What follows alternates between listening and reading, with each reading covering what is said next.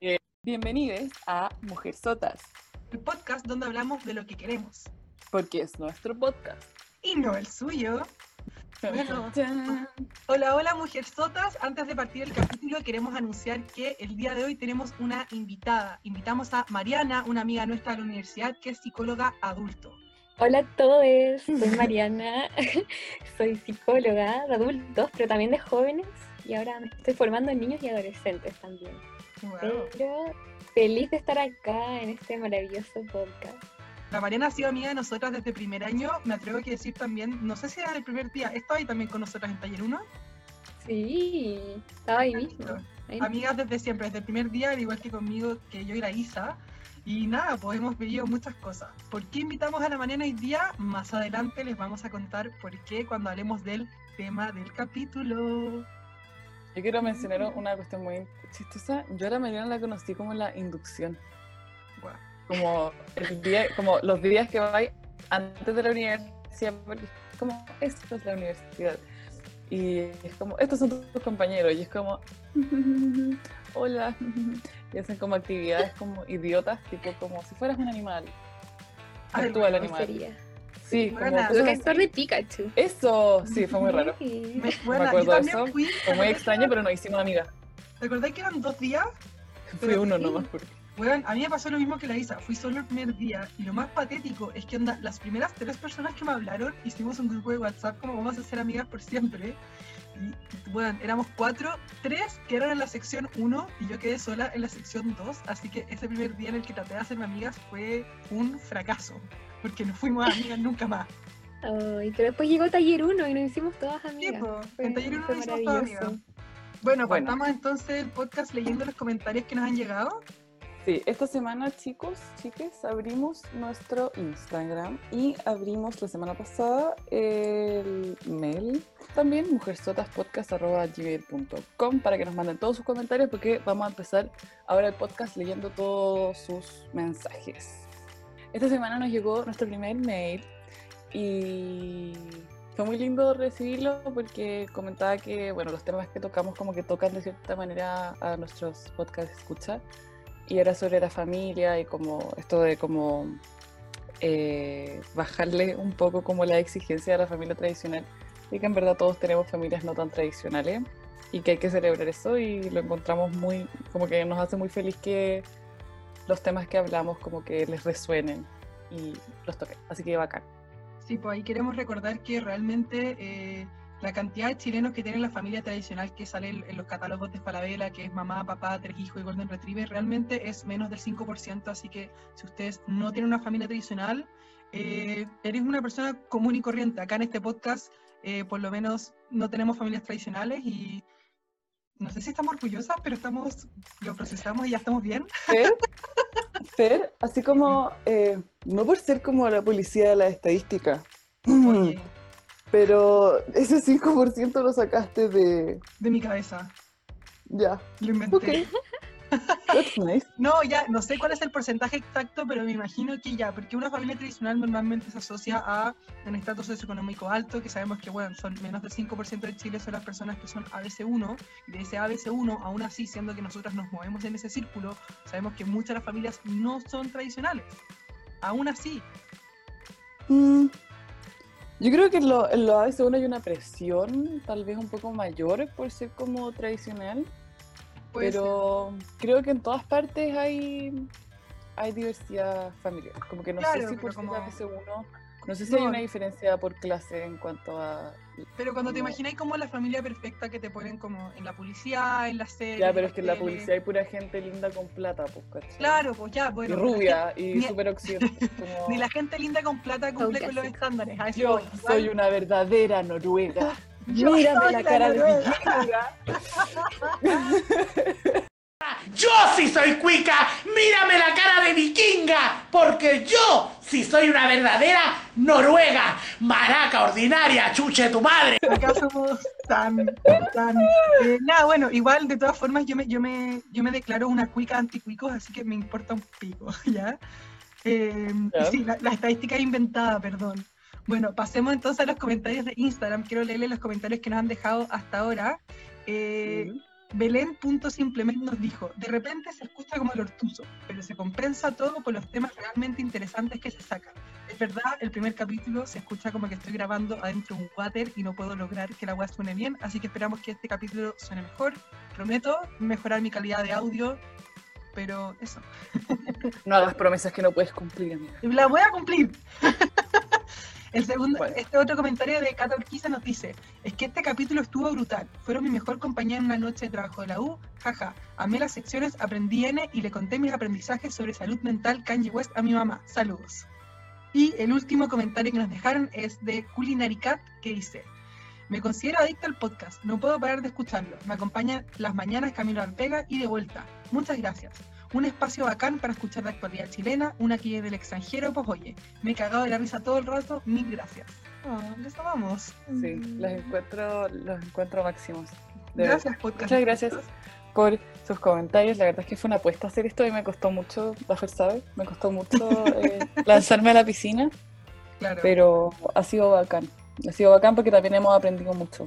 Así Sí, ha que sido bacán. En verdad yo estoy contenta hasta ahora, si bien vamos solo en el tercer capítulo, yo creo que está choro. A mí me pasa, y yo le he comentado a la Isa, que yo siempre vuelvo a escuchar el podcast como para ver si es que suena estúpida en algún momento, que son varios, pero... eh, que sí, pero eso no le quita como el valor del podcast. Pero, eh, sí me pasa que yo lo escucho y es algo que a mí me gustaría escuchar. Bueno, será porque, porque soy autora de esta cuestión, coautora con la Isa, y son temas de los que a mí me gustan hablar, pero son temas que yo escucho y digo como, wow, qué interesante. Bueno, y acá tenemos a la Mariana. La Mariana nos ha escuchado muchas veces hablar. Yo creo que el podcast es un gran reflejo de las conversaciones que tenemos usualmente. Claro, la, la Mariana nos ha visto en nuestros mejores y nuestros peores momentos, así que ya nos Sí. Se muere lo que hemos hablado en plena universidad, en el patio de teología. en el patio de la- Pobre gente. Nos dedicábamos a hablar de sexo en, el, en, el, en, en la facultad de teología porque era muy rico almorzar ahí porque siempre estaba vacío. Era muy Lo es que éramos, éramos 12. Éramos 12 personas sentadas alrededor de una mesa para cuatro, hablando de sexo y como, no sé si es como una, una cuestión como media social que le pasa mayoritariamente a las mujeres, no a todas las mujeres claramente, pero cuando empiezan a hablar un grupo muy grande y empiezan como a subir el tono porque la otra no te escucha y terminan gritando, Claro. Ya Según yo, no imagínate solo de eso mujeres, hablando de ¿o sí? sexo. Es que los ¿Ah? hombres como que no hablan entre ellos. Me da la impresión que cuando se juntan como que ven fútbol y toman chela y no, no hablan realmente. No, pero a ver, eh, sí, bueno, eso pasaba. Y imagínense eso en mitad del patio de teología. Como escucharlas a ustedes, pero este podcast está maravilloso. Ah. Muchas gracias, María. Sí. Muchas gracias. Bueno, pasemos Eh. entonces a nuestra primera sección de hoy, que es actualidad. Esta semana de actualidad, eh, lamentable, bueno, cuando partió la semana yo pensé como, ah, va a ser una semana tranquila. La semana pasada hablamos de tantos temas tan terribles y dije como, por favor, que esta semana no pase nada terrible y nada, pues porque es el 2020, pasaron cosas horrorosas. Eh, esta semana vamos a hablar del caso Ámbar y para eso voy a leer la descripción de Miles Chile, que es una corporación por los derechos sexuales y reproductivos de Chile, que lo, no sé si la palabra es choro, pero es interesante seguirlos porque ellos llevan todos los años una cuenta de los femicidios de Chile al año. Ahora vamos en el 25 femicidio en Chile, donde corresponde al de ambas Cornejo. Voy a leer la descripción que ellos pusieron para este caso, ya que encuentro que le da muy bien el contexto para que después nosotras pasemos a eh, comentarlo. Parte entonces, abro comillas. Corre video. Ámbar Cornejo, de 16 años, desapareció el día 29 de julio cuando fue a retirar la pensión alimenticia que le mandaba su padre a la casa de su madre en Villa Alemana. No se supo de su paradero hasta ayer, cuando su cuerpo fue encontrado en la casa donde vivía su progenitora. El responsable de su asesinato es la pareja actual de su madre, quien se encuentra detenido. Hugo Bustamante, quien ha mantenido silencio, accedió a libertad condicional el 2016, tras asesinar a su pareja Verónica Vázquez y a su hijastro Eugenio Honorato en 2005. Dos crímenes que causaron repudio nacional por su nivel de crueldad y que lo transformaron en una persona no grata en su vecindario cuando regresó después del encierro. El sistema judicial permitió que saliera 16 años antes de cumplir la totalidad de su condena, pese a todo su prontuario y a un informe de gendarmería que aconsejaba no dejarlo libre. Cuando conoció de la relación de este hombre con su madre, Ámbar tuvo miedo y se fue de la casa por temor a que le pasara algo. Buscó protección y solo la encontró en la casa de una vecina. El sistema le falló y permitió que hoy ella ya no esté. sobre el informe de gendarmería, justo hoy día estaba escuchando las amigas donde eh, contaban que este informe de gendarmería, donde dicen que no recomiendan eh, que esta persona le den la libertad, es algo que es como una práctica que lo hace gendarmería siempre y como que a todos les, todos los casos les mandan, escriben el mismo informe y básicamente está tan repetido que ya no lo toman como evidencia.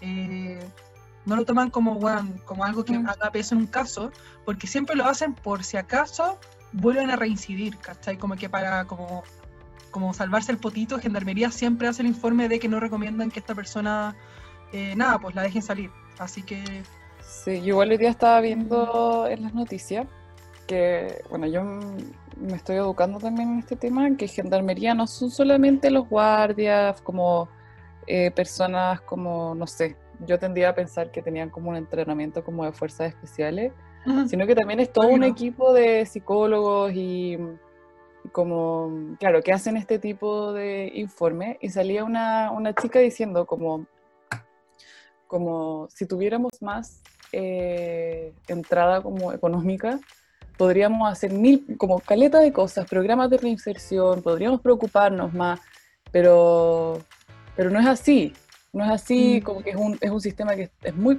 pobre, al cual no se le da, no se le da eh, importancia y tampoco ni siquiera eh, somos conscientes de que existe. he estado tratando de educarme harto sobre cómo hay como hay una corriente como filosófica sobre abolir las cárceles porque al final en muchos países, incluido Chile, eh, se concentra en la privación de libertad y no en la rehabilitación de Sí. las personas criminales, ¿cachai? Al final en Chile solo Sí. se concentra en quitarle la libertad, así que si es que tú solo Y ni siquiera. haces eso, claro, solo te concentras en quitarle la libertad a una persona y después la vuelves como a soltar, por así decirlo, aunque no me gusta esa palabra porque al final son personas, no animales. Eh, nada, pues, ¿cachai? Como que espera y al final como nivel de, de como, re- el, el- como el nivel de reincidencia es altísimo en Chile. Al final como que este sistema no sirve de nada, básicamente es un gastadero de plata, básicamente es una escuela de criminales, como le dice mucha gente, cuando nosotros no deberíamos estar onda haciendo eso. Mira, además que yo cuestiono mucho la privación de libertad en muchos crímenes, ¿cachai? No sé si justifica siempre. Mm, es que en Chile se encarcela la pobreza muchas veces. Ni siquiera. O sea, es que este sistema está mal en todos los sentidos, desde la prevención, o sea, si te fijas en el pasado, la infancia, la juventud, de, todo, de todas las personas que cometen crímenes. eh, luego, ¿a quién se encarcela? O sea, en Chile tenemos muchos delitos. O sea, Punta Peuco es como un hotel, cinco estrellas, comparado con las cárceles donde están muchas de estas personas o personas con menores con crímenes que ni siquiera deberían haber estado en la cárcel, como el incendio de San Miguel en el que falleció alguien que vendía CDs piratas. Entonces, Claro. como que, Pero es que Mm, él, igual estaba en prisión preventiva, él técnicamente todavía no había Mm. pasado por un juicio, ¿cachai? Eso es como lo terrible de su caso. ¿Por Así qué le da prisión preventiva a, a una persona por, ven- por vender películas piratas en la calle cuando siento que no corresponde a la privación de libertad? La otra vez estaba hablando con mi hermana sobre eso, que al final es casi como una fórmula matemática, que es como si cumple ciertas condiciones se le puede otorgar prisión preventiva, si no cumple no, y como que al final no, el juicio moral detrás de eso no es tanto. Y uy, ni Mm. hablar de las cárceles de mujeres y la infancia en una cárcel de mujeres. Claro, Ah. Bueno, para otro día. Podríamos comentar como cómo ha avanzado el caso Martín Pradenas hablando de prisión preventiva. Ahí también, bueno, como cada vez que me junto con mi hermana, como que aprovecho de preguntarle cosas leguleyas porque yo soy tonta y como que no entiendo lo que leo, básicamente. Y le pregunté un poquito qué era lo que sabía ella, porque ella también tiene amigas que trabajaron como eh, para la Fiscalía de Temuco y que eh, Martín Pradenas ya no está en Temuco, creo que lo movieron a Maldivia porque la cárcel de Temuco no tiene, no tiene como diferenciación de espacios entre prisión preventiva y población general. Y ahí como que me dice que se lo pueden hacer cagar, ¿cachai? Al final Sí, como pues. que también... Tiene pinta. Claro, pero la cárcel de Mm. Valdivia sí tiene esta separación. Ahora, no sé, porque tú mi hermana me decía que como si ella hubiese sido Martín Pradenas, hubiese pedido que, la, que, me, como que me mandaran a prisión preventiva en Santiago, porque acá sí hay cárceles de máxima seguridad, versus en regiones que no todas las cárceles tienen ese tipo de como diferenciación en grados. Pero es que si lo sacan de cárcel no cambia de jurisdicción. No O sea, sé, si lo cambian de región. No, no sé, no estoy segura, porque igual, bueno, si está en Valdivia y no en Temuco y todavía se puede, debe ser por algo. Yo creo que igual, eh, para estos casos, igual uno tiene que pensar también en la seguridad de la persona del, del defensor. Claro, del imputado, como que al final no sé, no tengo idea. Si algún, si algún abogado nos está escuchando y nos quiere corregir por, porque hablamos puras weas, por favor, corríjanos, ¿ya? Hmm. Bueno, volviendo al caso Ámbar. Eh, es bien terrible el caso Ámbar porque siento que es como una expresión, y como un retrato de la vulnerabilidad como en la infancia y de las mujeres Mm. también, como, como esas dos cosas se, se intercalan. Y ha sido muy bacán ver cómo la Patricia Muñoz, la, la defensora de la niñez, eh, que es una seca, yo la amo, eh, ha, ha como Mm. podido eh, reflejar eso, ¿cachai? Como que ha sido súper incisiva en que, y además como que elimina un poco estos comentarios como de que lo único que sabemos de Ámbar o las cosas que yo he escuchado así como de, oye, pero esa niña estaba en el Sename, o pero está como, y además hay mucha confusión porque Ámbar, según yo, estaba en el Sename y después pasó a un programa del Sen- del Sename, pero es ambulatorio. ya. Y no sé si mucha gente sabe que el Sename funciona en diversas como organizaciones. Muchísimo. Y cómo aún así, siendo infancia, siendo vulnerable, siendo mujer, no hay manera de protegerla. Es que ahí, bueno, ahí lo que yo he escuchado el debate que se ha dado es como detrás del rol de la madre, porque al final Ámbar se ve expuesta a este señor, ya que mantiene una relación afectiva con su mamá y todos como, weón, ¿qué onda la mala mamá? ¿Qué onda la mamá de mierda, cachai?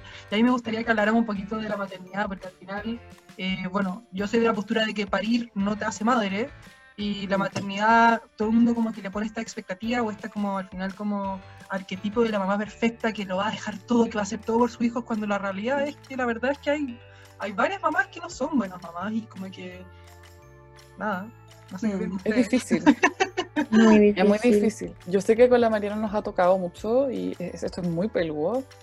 Trabajar con Mm. mamás es muy difícil porque como culturalmente estamos como eh, entre, no, no obligados, pero como que... Simona, Simona.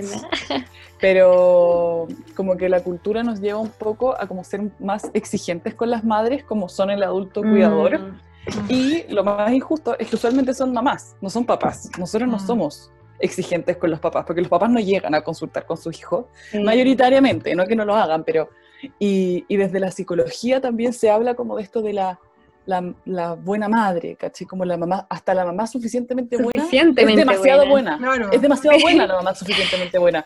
Es, es perfecta, ¿cachai? Eh, Es Mm. cariñosa, es afectiva, eh, tiene una, te da una base segura.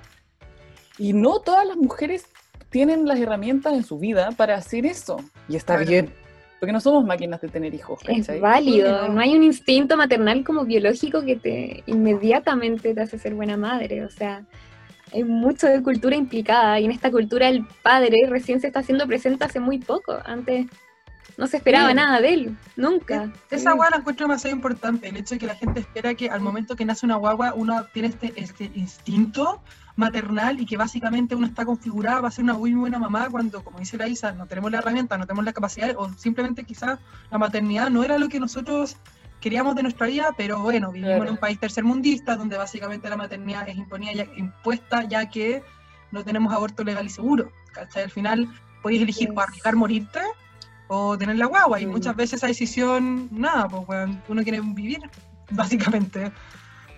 Yo les, quiero, acá me acabo de acordar, hay un libro maravilloso que se llama Como una madre, que es como un, un libro que hace como todo un, un recorrido como por la ciencia y la cultura de la- del embarazo. Y es impresionante lo que dice como las mujeres cuando son madres y las mujeres en general que pueden ser madres, no tienen idea de cómo funciona onda el embarazo, onda qué pasa dentro tuyo, más allá de lo que te dice tu Mm. médico, tu ginecólogo, la matrona, el matrón. Y es como, ¿cómo podemos empoderarnos?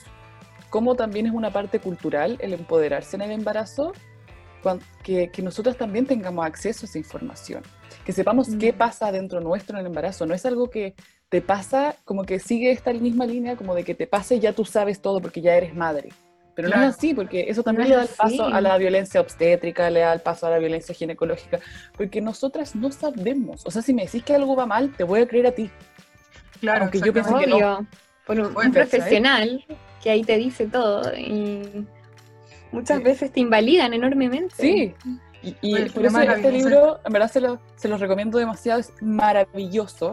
Aprendí tanto, es en, en verdad maravilloso y es, tiene como una postura de todos los embarazos son embarazos correctos. Si querés tener tu hijo en una tina, bueno, si lo querés tener nada, con tal de que sea seguro, ¿cachai? Como no juzguemos cómo ser madre, si ya ser madre es como demasiado difícil y como, Mm. como culturalmente aplastante también. Entonces tiene, tiene una, una mirada súper linda, se los recomiendo muchísimo. Así que eso. Mm, El tema de la violencia obstétrica es algo como que igual ha salido a flote hace poco, pero weón, es Mm. brígido como muchas mujeres después denuncian que al momento del parto tuvieron cero eh, control de lo que estaba pasando, tomaron cero en cuenta su opinión, ¿cachai? Básicamente que lo que decía el doctor lo que quería ir como, no ir más allá de que la posición en la que una mujer pare hoy en día en una clínica es violencia obstétrica, en el sentido de que estar recostada con las piernas como abiertas para que el doctor tenga la, como la visibilidad como exacta de qué es lo que está pasando, es simplemente para facilitar la pega al doctor, pero no fa- para facilitar el parto en sí, porque no es una posición natural en la que uno tiene que tener un parto. ¿Cachai? Estaba leyendo Mm. harto de eso, que es como básicamente la mujer lo pasa mucho peor, hay más complicaciones y hay más dolor para parir en una posición para que el, el médico o médica tenga una mejor forma de como, o sea, tenga un, acceso más fácil Sí. a ver lo que esté pasando y qué chucha, realmente la Mm. posición en la que uno debería tener un hijo, como biológicamente, es básicamente en cuatro o en cuclillas, ¿cachai? A- Hacer como que al final, nada, pues como ya es Ahí- ahí pasa algo que se pone, porque me da la impresión de que más allá como de que al médico le acomoda, si al médico le acomoda hay una mayor seguridad para la guagua, ¿cachai? Para el recién nacido. Y pasa también que se pone eso delante de la importancia que tiene la posición de la mamá en que también sale el recién nacido. ¿Cachai? Como que se sobrepone, como es que nosotros somos médicos o médicas, entonces nosotros vamos a poder asegurarle mucho más, si nosotros lo recibimos bien al recién nacido, su sanidad, ¿cachai? claro. Porque todavía no se ha explorado qué pasa si el médico se ajusta a la, a la situación más natural. Hay Bueno, una mayor pero- tasa de mortalidad, hay más riesgo, no sé, pues. Pero igual es como, peli- como que no, no sabría decir, es como, peli- como tampoco nos vamos a poner a probar, ¿cachai? No, Pero siento claro. que hace, hace caso a eso. Pero por lo mismo ¿Cachai? también hay más gente que ahora está pariendo en tinas con agua en su casa, ¿cachai? Porque al final eso permite que la mujer tenga un, un parto mucho más, eh, mucho menos doloroso y mucho más fácil y mucho más rápido. Eso está, ¿cachai? eso está tan alejado de lo que en mi vida. Mm. O sea, a mí duérmanme. si pudiera, y un con la guagua. Bueno, quiero un parto a la antigua, quiero que un doctor venga, me meta weón, un vaso de whisky al seco, me pegue en la cabeza para dejarme noqueada y que la weá salga nomás, ¿cachai? No quiero estar presente en ese momento, no me interesa.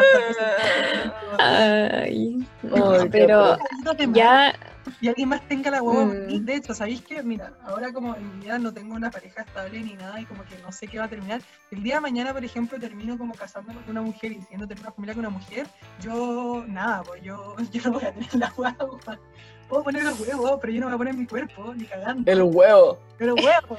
Porque El huevo. Weón, yo te conté, cuando yo estaba haciendo mi práctica, no sé por qué en la empresa estaban todas o recién paridas o a punto de parir. Todas las mujeres que estaban en esa empresa estaban, weón, con una hueá en brazo, una hueá a punto de salir, y weón, me contaron tantas hueás que me dejaron traumada. ¿Sabes que se hace un tapón de moco dentro de tu vagina? Un Sí. tapón de moco que evita que se le metan bacterias al final como al saco gestacional. Creo que esa es la palabra. Bueno, tienen un tapón de moco y después esa hueá se cae. Se cae el tapón de moco. Es asqueroso. O como que no sé, weón. eh, tu pie puede crecer una o dos tallas. ¿What? Ya, pero también eso, eh, No pregúntale le a sus mamás todas, cómo no fueron. Pregúntele a sus mamás cómo fueron sus partos. Y ahí hay como un, un gran indicador igual. Es que, weón, igual, no sé. Mm, Tendría que preguntar, no Mm. estoy segura como cuál fue la situación con mi, con mi madre, pero qué miedo, pero lo que sí le pasa a todo el mundo es que los pezones se agrandan y se ponen oscuros para que la guagua pueda como verlo más fácil. Verlos. ¡Weón! y el cuerpo humano. Sí, también pasa, madre. pasa que cuando tienes la guagua, eh, no sé muy bien así como los detalles así de esto, pero hay una cosa que a mí me sorprendió mucho, que es que mm, quedan anticuerpos como, bueno, como que se mezclan como anticuerpos y como, no sé, células. Eh, la mamá, como se queda con estos anticuerpos recién nacidos, tiene un muy buen sistema inmune en los, pri- en los primeros meses, primer año de la guagua. Y eso es como evolutivo, ¿cachai? Como para que Claro. a ti no te pase nada después de haber tenido la guagua para poder cuidarla. Claro, para que no te mueras y la guagua quede botada. Impresiv- Bueno, hay muchos mecanismos biológicos que la gente no conoce que son impresionantes, como que todo tiene una razón de ser. Ahora, el, el único ejemplo que se me ocurre es bien asqueroso, ¿lo puedo decir? Mm, Como que ya Que lo es, parte, dijiste. es parte del proceso, ya, es parte del proceso de embarazo. ¿Sabí- sa- ¿Sabes por qué los penes tienen un glande que tiene como esta forma como de paraguas, por así decírtelo? ¿No? Ya. El pene está hecho así y no es, por ejemplo, un tubo como recto, como podría perfectamente serlo. Tiene esta como forma que es como de callampa, que tiene como estos bordes que parecen como el shaft del. Mamá dijo que ya, pa. Esta forma de callampa por una razón muy específica, porque es un mecanismo evolutivo para asegurar de que tú vas a ser quien impregne a la mujer, porque al final la mayor tragedia evolutiva para un hombre es criar a un hijo que no es suyo, porque al final todo, todo el hito reproductivo, Mm. el objetivo es traspasar tu genética en adelante, como para eso existen Bueno. casi todas las especies. Lo que hace esta forma de callampa es que en caso de que alguien más haya tenido sexo con tu pareja antes que tú, raspa las paredes vaginales para eliminar eh, como el semen que podría haber quedado residual de una como relación anterior. Por eso es que el pene tiene esta forma de como callampa para raspar, sacar todo lo que podría ser como material genético ajeno y inyectar entonces su material genético. Eso. Tanto rollo para que igual después vayan, dejen embarazar. Tanto para que el papito y corazón después después se se vayan. vayan, vayan a Bueno. comprar cigarros y no. Claro, Tanto, igual, ¿sabéis que Eso es lo choro, como hablando de eso, como por qué las mujeres, porque los animales uno sabe cuando el animal está en cero, ¿ya? Como que hay, hay como, hay señales visibles externas que a los animales como que les da la señal de que ese es el momento en que esta como hembra de esta especie puede quedarse embarazada. La razón por la que las, las mujeres no tenemos un celo visible es para que los hombres no se vayan de nuestro lado. Si los hombres no saben en qué momento nos podemos quedar embarazadas, el riesgo de que alguien más nos embarace puede ser en cualquier día del año. Nosotros nos podemos quedar embarazadas incluso cuando estamos menstruando. Así que Mm. es como un mecanismo evolutivo para que los papitos corazón se queden con nosotros para no criar una guagua que no es suya. ¿Cachai? Eso. Dato rosa. Todo esto lo aprendí, para que sepan, vuel- vuelvo a recomendar el libro que recomendé el podcast pasado, que es eh, La ciencia del sexo, de Pérez Tupinyá. Acá yo aprendí todos estos datos rosas sobre eh, por qué los picos parecen callampas y por qué nosotros no tenemos celos visibles. Sí, yo el que Sí. les recomendé se llama en inglés Like a Mother y se llama como una madre y es de Angela Garbes. Ya, para que lo busquen, es súper entretenido, es súper lindo. Bueno, pues sigamos. ¿Hay algo más que queramos decir sobre el caso Ámbar antes de pasar? Ah, bueno, hablemos de lo de bienvenido. Sí, hablemos Ya. de eso. Bienvenido a este matinal de Fasto el 13, donde hay varios personajes que no vamos a nombrar porque no les queremos dar más pantalla, pero lo, lo problemático de esta semana respecto al matinal Bienvenidos tiene que ver con que, al igual que lo hicieron con el caso de Návila Rifo, ellos agarraron como a un, a un, a un perito privado y expusieron el caso como si la UA fuese farándula, lo cual es problemático en tantos niveles. Mm. Lo, lo que yo alcancé a ver, porque no, no cacho así mucho yo, es que mm, esto de como el perito que no era perito, que lo mandaron y que después dijo como cosas como en vivo y en directo, como, como si fuese perito y como que había entrado a la casa de, los, de la mamá de Ámbar. ¿Tú cachaste esto de el perito en Bienvenidos? Así es, o sea, no me he enterado tanto, pero sé que un periodista se disfrazó de perito solamente para entrar y tener la primicia en el fondo, Mm. y eso es enormemente poco ético, o sea, más encima en Bienvenidos, que ya se ha caracterizado por hacer un show mediático de muchos Mm. acontecimientos fuertes, y eso es terrible. Sí. Y, y lo que yo escuché es que como que se disfrazó piolamente de perito, como que tenía una chaqueta que Mm. parecía de perito, pero tampoco era como así Cara perito. Y claro, no era cara raja, entonces como que pasaba piola. Pero se hizo el huevo, ¿Cachai? ¿cachai? Claro. Antes de conseguir la noticia. Qué horror, Claro. ¿sabes? Creo que todos los matinales son cunas de funados y deberíamos cancelar los matinales en Chile. Deberían cancelarse, son... Na- bueno, nada bueno ha salido un matinal nunca, excepto Felipito, que en paz descanse. Es que Mm. a mí me pasa que el matinal no sabe diferenciar como por sección, ¿cachai? Como ya hablemos de idioteces, ¿cachai? Hablemos de farándula chilena de 8 a 9, ¿cachai? No, demasiado temprano, de 10 a 11. Y en la mañana hablemos de noticias, ¿cachai? Pero no mezclemos las cosas, ¿cachai? Como, y cómo tú hablas de farándula no es lo mismo de cómo tú hablas de noticias, y cómo tú hablas de noticias como que tiene que ser mucho más serio y no teniendo recursos idiotas, como Claro. invitar a 10 políticos para que se peleen entre ellos, ¿cachai? Como que la gente Claro. se desencanta. La mínima tanto- take han sido, weón, onda. Ya tienen su propio se- matinal. La gente se Mm. desencanta tanto de la política viéndolos haciendo eso, ¿cachai? Pero es que el Como- problema igual es que los matinales no están compuestos por periodistas que tien- han tenido, o por lo menos pasaron por un semestre de ética periodística, ¿cachai? Están hechos como por gente que simplemente es popular, que simplemente Claro. no tienen el manejo de los temas, no saben cómo comunicar los temas, no tienen, bueno, el tacto Mm. para comunicar los temas, al final como que quizá le exigimos, ¿por qué, ¿por qué los matinales creen que tienen este rol de, o sea, efectivamente tienen un rol de comunicación porque están en un horario estelar, ¿cachai? Donde lo ve la mayoría de la gente la mayoría de las personas que también están en sus casas hoy día por el tema de la pandemia.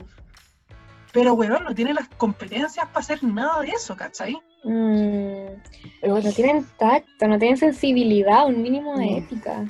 A mí me pasa que igual me da pena, la gente que es periodista me da pena. Como que Ah. siento que hay tanto, bueno, igual como los psicólogos, hay tanto, hay tanta gente haciéndole mal nombre al oficio, ¿cachai? Y tanta gente Mm. haciendo la pena mal, pero encuentro que ser periodista es peludísimo. Es O sea, siempre está ahí como en, en tela de, tenéis que saber de todo, ¿cachai? Tenéis que decir las cosas como son, tenéis que ser súper objetivo, ¿cachai? Como, pero me da pena como la tergiversación que ha tenido la pega del periodista, ¿cachai? Como, como, y, y tiene que ver todo con como el capitalismo, como vender más, ¿cachai? ¿Qué Claro. es lo que más Claro. vende? ¿Qué es lo que...? Entonces, y eso me da mucha pena, porque hay periodistas que son súper éticos, son súper secos en lo que hacen, Mm, pero es difícil eh, desarrollarte en un mundo donde se privilegian otras cosas, ¿cachai? Claro, igual, claro. eh, bueno, yo ahí como tengo una amiga que es periodista, una amiga con la que trabajo, shout out Nacha, si nos está escuchando, te caeme, que en verdad es muy, muy seca y en verdad la pega de periodista es brígida. Y yo digo como, weón, onda, no, ella, bueno, ella eligió irse a la empresa desde como que, desde que estuvo en la universidad, dijo como, ah, yo me quiero dedicar a, como a comunicaciones internas, ¿cachai? Pero no sé qué tipo de periodista es el que de repente se va a la tele o en qué momento como que pierden al final como la, no sé, siento que debería haber como un boicot, como que se debería haber un, haber un sindicato gigante de periodistas donde los buenos digan como no, vamos a dejar de hacer las weas como la callampa, vamos a dejar de hacer lo que nos, lo que nos hace el mandante al final, porque como parte de lo que pasó en octubre también es que todo el mundo le reclamaba a los periodistas como, ¿por qué mierda están grabando como, no sé, ¿te acordás de ese video donde salían como dos personas saltando arriba de un auto y como que después como que el video, y en verdad eran como los únicos dos weones que más encima era más falso que la chucha, era un tongo la weá. Y todo el rato estaba como onda súper tranquilo con su ollita, ¿cachai? Buena onda, pero estaban como ahí diciendo como, weón, está la cagada, porque había como un weón ah, parado arriba de un auto, ¿cachai? Que Pero tú- es que yo ahí quiero, Mm, yo ahí quiero hacer una pregunta, porque que nos hablen los periodistas, porque a mí no sé por qué, como que lo que primero que se me viene a la cabeza es que si te dicen que tu pega está en peligro, da como si te dicen que hagáis eso,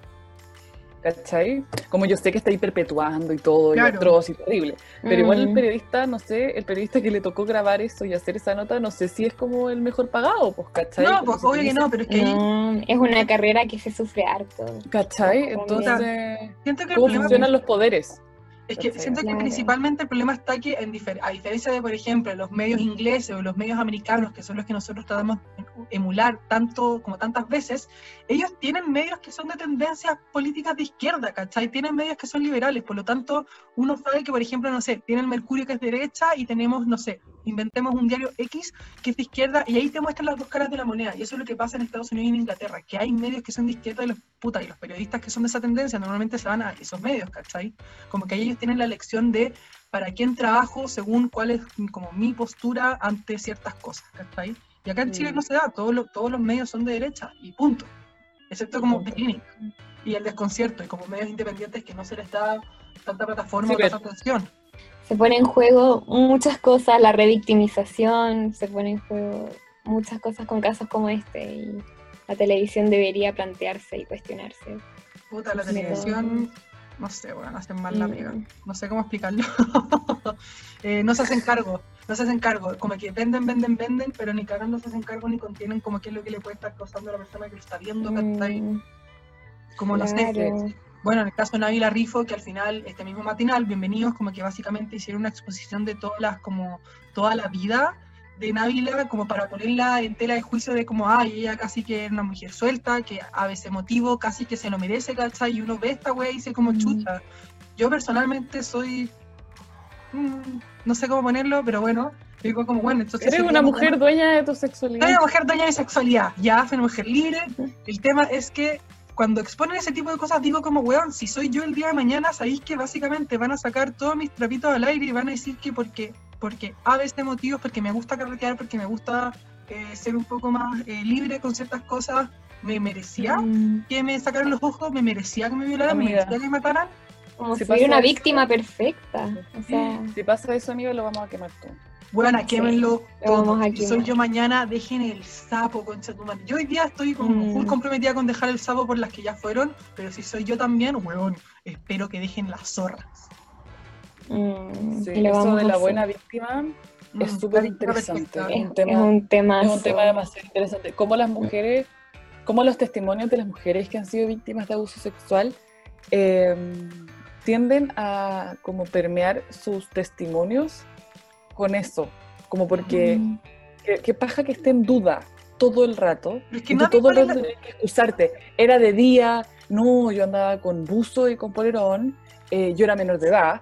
Eh, y todo, y puras como- Mm. los testimonios siempre tienen cosas que es como, por favor, créeme, ¿cachai? No, también hay muchas mujeres que eh, como que agravan la situación y después se sienten muy culpables porque es como, tenía que dejar el- la cagada porque si no, no me iban a creer.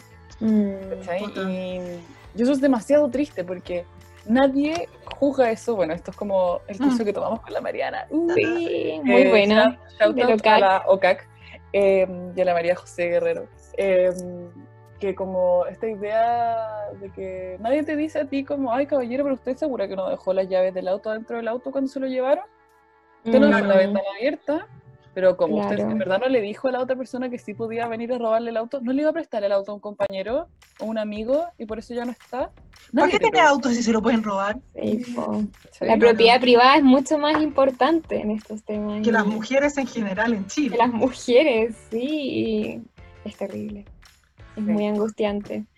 Muy Bueno. angustiante. Qué semana de mierda, weón, para ser mujer en un país tercermundista. Es que eso me pasó ayer, como que salí de mi pieza, creo. Ayer fue como cuando estalló todo lo del caso Amber. No, antes de ayer. No, antes de ayer. Y yo sí. estaba como súper feliz, salí de mi pieza, había trabajado caleta y eh, teleprendía y yo como, oh shit, here we go again. Como, ¿cómo puede ser que todas las semanas tenga algo por lo cual indignarme? Es que, Mm, puta, ¿para qué, mira, ¿para qué elegiste? ¿Para qué elegiste nacer en Chile? ¿Veis cómo te pones tú? Es culpa tuya, mujer. Sí, sí, como que lo pensé. es culpa de mi madre. Sí. Bueno, mi otra opción era quedarme en el Líbano claramente No, weona. no era una opción. Mala semana mala semana para tener ascendencia libanesa y para ser chilena. Muy mala semana. Muy mala semana. ¿Vamos a hablar del caso, del caso de Beirut o, o lo dejaremos Es que- para otro momento? Yo lo único que quiero como mencionar es como que ahora está quedando la cagada porque el Líbano es un país muy corrupto, muy, muy, muy corrupto.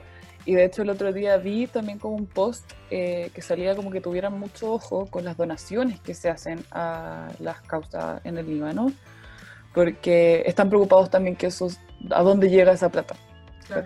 Por el nivel de corrupción que existe en el país y que uno se- no se puede, no- es muy difícil asegurarse que esa plata de verdad le llegue a las Claro. personas que han sido como víctimas de la explosión y además de ahora que hay protestas, como que no sé qué va a pasar con la violencia policial también, que ya también es un tema. Entonces, no digo que no donen, digo que hay que ser, no es como, pun- es como, ay, dona aquí, punto, enter, ¿cachai? Como que igual eh, denle un poquito de vuelta y, y traten de buscar asociaciones que estén acreditadas. Claro, como sean Mm. Críticos con dónde ponen la plata. Sí. Sí. Así que eso, Bueno. eso con mi momento libre. Ya. Yo nada, como lo, lo único que tengo que aportar es que en verdad tengan, ¿sabes qué? Hoy, hoy, siempre, pero hoy más que nunca tengan mucho ojo a lo que se exponen, porque llegó un momento en el que me llegaban videos y videos y videos y videos, y yo tuve que dejar de abrirlos nomás, porque yo no podía seguir exponiéndome a videos de como, no sé, Mm, una huevona que estaba haciendo una entrevista como por Zoom con un huevón y a la mitad de la entrevista pasa la explosión y la huevona sale volando, ¿cachai? O gente que está grabando al lado porque, ¿qué es lo que pasó con la explosión de Beirut? Primero hubo un fuego y ahí, bueno, lo que más me rompe el corazón, tengo un amigo que es bombero, que sí nos escucha, hola, que me contó Hola. que, hola, ya, em, que me contó que al final, como lo que pasó antes de la explosión fue un fuego súper grande. Hubo como varias compañías de bomberos que fueron a acudir al llamado del fuego y estando ahí apagando el fuego ocurrió la explosión y un batallón Sí. completo de bomberos murió, ¿cachai? Sí. Y Mm. nada, pues bueno, eso y otras noticias y toda la información que me llega a mí me tiene mal y nada, pues sepan, mujerzotas que nos Sí. escuchan, por favor, sepan ser críticos con a- cuánta- Autocuidado. claro, autocuidado, a cuánta información ustedes se van a exponer, porque en verdad vivimos en Chile y las noticias Ya es malas llegan todos los días Ya es y nada, difícil. Mm. no estoy diciendo que se hagan los hueones y como que al final hagan como que vienen como en su casa y tranqui y jueguen Nintendo y no pesquen nada, pero tampoco se sobrepongan. Claro, Administren el sufrimiento. eso, elijan, Sí, elijan. eso, dosifíquenlo, de a Dosifíquenlo. poquito. Como si su vida ya es horario. terrible, si ya tienen muchos problemas, como que Sí. no se expongan entonces a las noticias en los matinales y pueden soportarlo un poquito a lo en- como de a poquito, pero no. Nada, pues, es una mierda para estar pendiente de las redes sociales todo el día. Sí. Mm. Ya, pasemos al tema de este capítulo. ¿Y por qué tenemos de invitada especial a Mariah? Mariah. Eh, en este capítulo queremos hablar, esta fue una idea de la Fer, así que si no les gusta es culpa de ella. Mira, Eh, que en la chancha y bueno, en la vida le han preguntado mucho a la Fer como, ¿por qué estudiaste psicología? Y como, cuéntanos un poquito más. Y eh, queríamos hablarle un poco de eso. es que yo tenía sí. pensado que primero como explicáramos un poquito cuál fue la decisión que tomó cada una para meterse a Sí. la carrera y también para la mención, porque al final, bueno, para quienes nos escuchan, eh, entérense que nosotros tres tenemos menciones eh, distintas, la Mariana y la, y la Isa tienen, salieron de la misma rama, pero también tomaron como enfoques distintos. Yo soy psicóloga organizacional, la Isa es clínica infanto-juvenil y la Mariana salió como adulto. Y quería explicar un poquito por qué salimos de estas menciones y ahí estamos entonces co- contando cada una por qué tomó la decisión de entrar a la carrera de psicología. Eh, no, fue muy heavy porque tengo una historia muy como, es muy como entre cringe y como pendeja mi historia. Pero una vez un familiar me preguntó como, bueno, mi mamá es psicóloga también, entonces como que, como que crecí muy chica como viendo muchas cosas. Y, mm, y una vez un familiar me preguntó como, ya, pero ¿por qué psicología? Y yo como, es que en verdad, en verdad, eh, quiero ayudar a la gente de 17 años pero, pero como que por muy idiota y muy pendejo que suene, como que para mí también hacer psicología eh, clínica especialmente, y lo hemos conversado con la Mariana, también es un acto político al final, como eh, influir en la vida de las personas, empoderar a las personas y llenar estas mochilas como de herramientas que las personas ya tienen, es como, Mm. es, es muy, es muy genial, como que es muy impresionante y es impresionante que nosotros no hacemos nada más que como ayudar a que la gente lo haga sola, ¿cachai? Y eso es lo más bonito, Mm. yo encuentro. Y eso es algo que a mí me encantó mucho de la psicología, como yo, yo no pensaba que iba a trabajar con niños, la verdad. A mí me cargaban los niños cuando era chica. ¿En serio? Y, sí, me cargaba. Yo bueno, decía, desde, desde que te conozco eres guaguatera. sí, terrible, no sé qué me pasó. En cuarto medio yo decía, lo menos que voy a estudiar en mi vida es pedagogía. Y ahora es como, mm. Hice, hice clases mucho tiempo en colegio, Ujú. como extracurriculares. Y mm, eso, esa fue mi razón, en verdad. Eh, aprovecho de, ah, eh, aprovecho esta instancia que estamos hablando de esto, que eh, se me había olvidado porque nos acaba de llegar. ah, this just in. Nos acaba de llegar, último minuto, me, me dicen por Ah. interno Estudio, estudio. estudio, me dicen por interno, nos llegó un inbox de una chica que, eh, bueno, que le encantó nuestro podcast y eh, que ella es profesional de la educación y nos quería pedir que habláramos de educadoras y no de tías y esto se lo queremos comentar a todos porque siento que es un aprendizaje cultural muy importante. Y Mm. sí, a mí me cuesta, también me cuesta porque a mí también me dicen tía. que me cuesta porque como que yo tengo muy normalizado el tía también porque pero en verdad es obvio que lo tenemos que cambiar pero Claro. también hay una parte de mi corazón cuando me dicen tía que igual es como como que igual Claro. con los niños con los Claro. niños te acerca mucho con las mamás como que es más Mm. como mm, o con los Que papás digan tía como con que los te... adultos sí como que me baja el pelo pero los niños como que y una- y una no estudió cinco años para nada, weón. no y uno no es profesional o uno no está haciéndose como las profesionales de la educación o como uno no está haciéndose cargo de la educación de niños o de la salud mental de niños para que te digan tía. Tía, Como, bueno, Además, la, la tía es un título que se gana solo por familiaridad, no por esfuerzo, no claro, por pega, no por nada. Es, es cualquier persona es una cualquier tía. persona es tu tía, ¿cachai? Claro. Y, y no, pues. Bueno, entonces ahí para todos nuestros que escuchan, por favor, Shout no, no se refieran a las tías del jardín Sí. o, la- o las tías del colegio, refiéranse a las profesionales de la educación o educadoras. Mm, especial acá yo quiero mencionar a las, eh, lo que pasa mucho es que se habla de parvularias y a mí me- ya me lo corrigieron una vez, nunca hay que decir parvularia. ¿Qué es una parvularia? Una parvularia es un edificio, hay que hablar de educadoras de párvulo. Así que claro. nada, en Chile nosotros somos Mm. secos para el intrusionismo profesional, como que todos nos creemos doctores, nutricionistas, psicólogos, bueno, en especial psicólogos, y ahí lo vamos a hablar más adelante, los charlatanes de la psicología, pero tampoco hay que desmerecer lo- los títulos de las personas, así que no, no hablaremos más de tías ni de parvularias, son educadoras de párvulo y eh, educadores profesionales de la educación. Así es. El lenguaje crea realidades, chicas. ¡Así es! Así que, Ya, así que hay que tener ojo. volvamos. Mariana, cuéntanos tú, ¿por qué estudiaste, por qué elegiste estudiar psicología? Uy, esa es una gran pregunta y aparte de nuestro país nos obligan a hacerse esa pregunta cuando tenemos 17 años. Terrible. es terrible, pero eh, bueno, yo creo que uno cuando estudia psicología también has tenido algún tipo de contacto con el sufrimiento humano, ya sea propio o de otra persona, de tu círculo cercano, y eso muchas veces te lleva a, a preguntarte, cuestionarte y meterte en esta carrera que es tan bonita, pero también con hartos desafíos, en verdad no, es- no es cualquier cosa estudiar psicología. Es un, también requiere, también implica indignarse, implica sufrir también. Sobre todo cuando uno se da cuenta de, como dijo la Isa, de que la psicología es profundamente política también.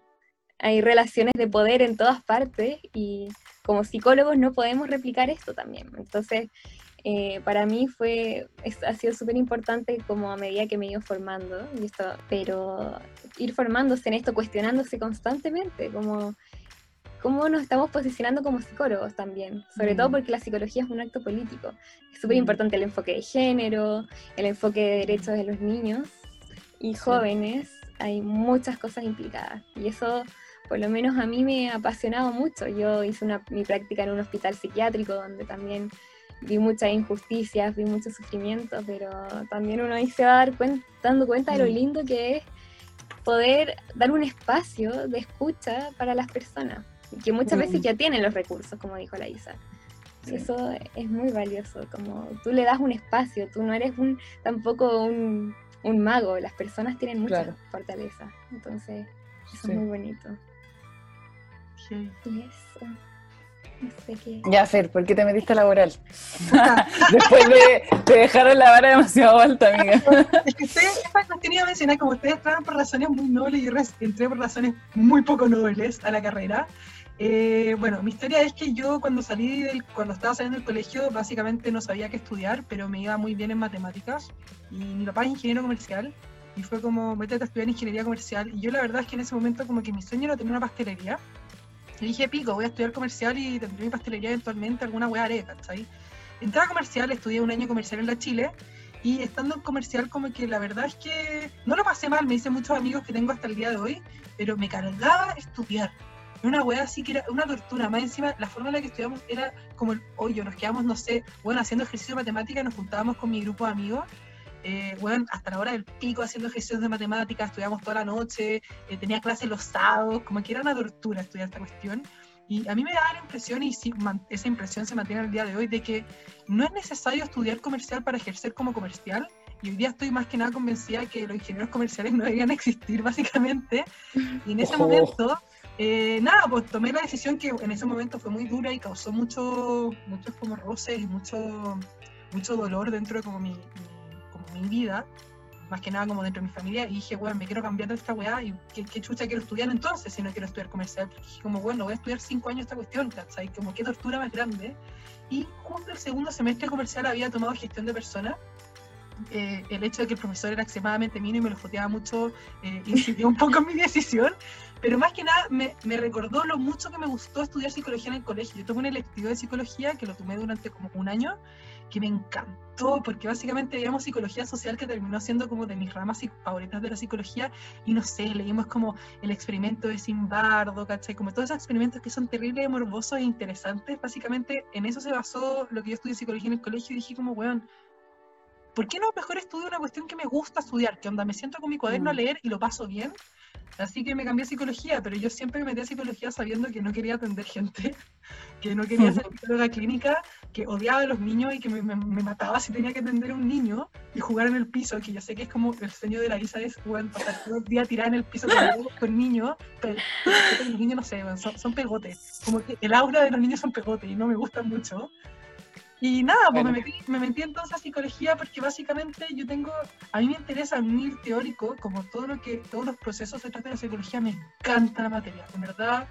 eh, es una weá que yo disfruto, que me encanta leer, no sé si se nota como por ejemplo, como cuando les cuento los datos rosas de como sexología, todo lo que tiene que ver con lo teórico es una weá que me apasiona mucho, me encanta como conocer más. Ahora, como cómo se vio entonces la carrera, efectivamente nunca atendí a nadie, por suerte. yo creo que hubiese sido una pésima terapeuta. Durante mi carrera me gustó mucho la psicología social. Terminé trabajando varios años como asistente a un laboratorio de psicología social y me terminé metiendo a laboral porque es psicología social aplicada y la verdad es que, bueno, ahora en la pega de la que estoy actualmente estoy tan feliz, weón. Siento que en verdad era mi carrera y como que toda, toda la carrera yo decía como que, weón, estoy haciendo, bueno, en un momento casi me salía la carrera, la hice fue testigo esa weá, ¿cachai? Eh, Mm. Básicamente siempre dije como, ¿qué weá estoy haciendo hasta como el día de hoy que estoy trabajando en la weá? Como que me hace tanto sentido y siento que estoy ocupando todas mis habilidades como todas mis habilidades en mi pega, ¿cachai? Y estoy muy Mm. contenta y me encanta.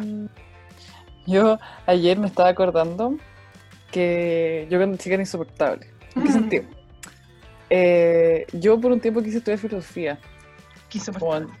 en tercero cuarto medio. demasiado insoportable. Y después en la carrera quería ver si me daba para paralelas, claramente, no fue el caso. Pero yo desde muy chica tengo como demasiado interés en opinar. Ah, no, Ah. pero como bueno, muy chica haciendo como ensayos como de abuso sexual infantil, como de vientres de alquiler, como que todos esos temas como que siempre los encontré demasiado interesantes. Igual insoportable, como que yo ayer me acordé que era muy perna, Mm. insoportable. ¿Era? Lo sigo ¿Eras perna insoportable? Eres. Sí. Bueno, fue desde muy chica, entonces. Y creo que eso todo como que tiene implicancia en cuando uno elige la carrera también, como que la psicología también es una carrera que te permite cuestionar mucho las cosas y es parte de tu pega. Mm, Claro, yo creo que casi lo que más aprendimos en los primeros años de universidad era como cuestionar, Mm. cuestionar, reflexionar. A mí me pasa que de psicología no, no necesariamente salimos como con contenido, como con herramientas muy precisas. Yo creo que lo que hace el psicólogo Una es una forma de pensar, es una forma de ver las cosas distintas, más que contenido concreto. ¿cachai? Yo creo que eso diferencia a un psicólogo de una persona como que no es psicólogo, yo también lo he visto en, en mi pega con la gente que como que es psicóloga versus no es psicóloga, es, un- es una forma de ver las cosas distintas nomás, ¿cachai? Mm, Igual. Puta, Quiero agregar la última weá laboral porque siento que la gente que debe estar escuchando decir como, ah, esta weona como que sin vocación, ¿cachai? Como que chucha, porque al final es muy fácil como ver la clínica y la, y la, y la educacional también y la de la salud, todas se ven como mucho más nobles y está la eterna talla de que los laborales somos unos vendidos, ¿cachai? Que nosotros nos dedicamos a ganar plata y la weá, ¿cachai? Y ¿sabéis qué me pasa? O, o a la conclusión que he llegado yo, yo, bueno, siempre, siempre me ha gustado mucho ayudar a la gente y yo sí siento que tengo como esa necesidad por hacer un bien en el mundo, ¿cachai? Que, que yo creo que caracteriza de cierta forma a casi todos los psicólogos como que tenemos la necesidad de hacer un bien, de alguna forma u otra. A mí qué me pasa, Mm. siento que ir a terapia es un privilegio, siento que no todo el mundo puede acceder a terapia, sea por tiempo, por plata, por, bueno, por, no sé, a veces motivos, ¿cachai? Versus Mm. el trabajo es algo que nos caracteriza a todos, de cierta forma, todos trabajamos de una forma u otra y pasamos la mayor parte del tiempo en el trabajo también, ¿cachai? Al final, eh, parte de mi pega es al final asegurar el bienestar de una persona en una, en, un- en una tarea que consume la mayor parte de su tiempo y la mayor parte de su vida, ¿cachai? Igual yo Mm, tampoco pondría en contraposición las dos cosas, como que por Claro. algo las dos cosas No son ramas de la psicología. Yo simplemente Y- quería decir que los laborales no son una mierda nomás, ¿cachai? Como que también No son una Sí. mierda, nos encargamos de una Pero- la de las personas. pero sí son los que ganan plata. Ya, Sí. Una cosa no quita la otra. También- No, todos, no todos ya, como que no todos. Lo encuentro genial. Oye, es algo súper positivo. No lo estoy diciendo como algo malo. Sí, O sea, es como parte sea- de la envidia, la envidia existencial que le tienen los clínicos a los laborales. Como Mm. voy a salir, voy a salir y voy a tener una carrera profesional, ¿cachai? Como Claro, yo creo que Y podéis trabajar al tiro, sí, podéis hacer muchas fácil. cosas. en eso. pelota.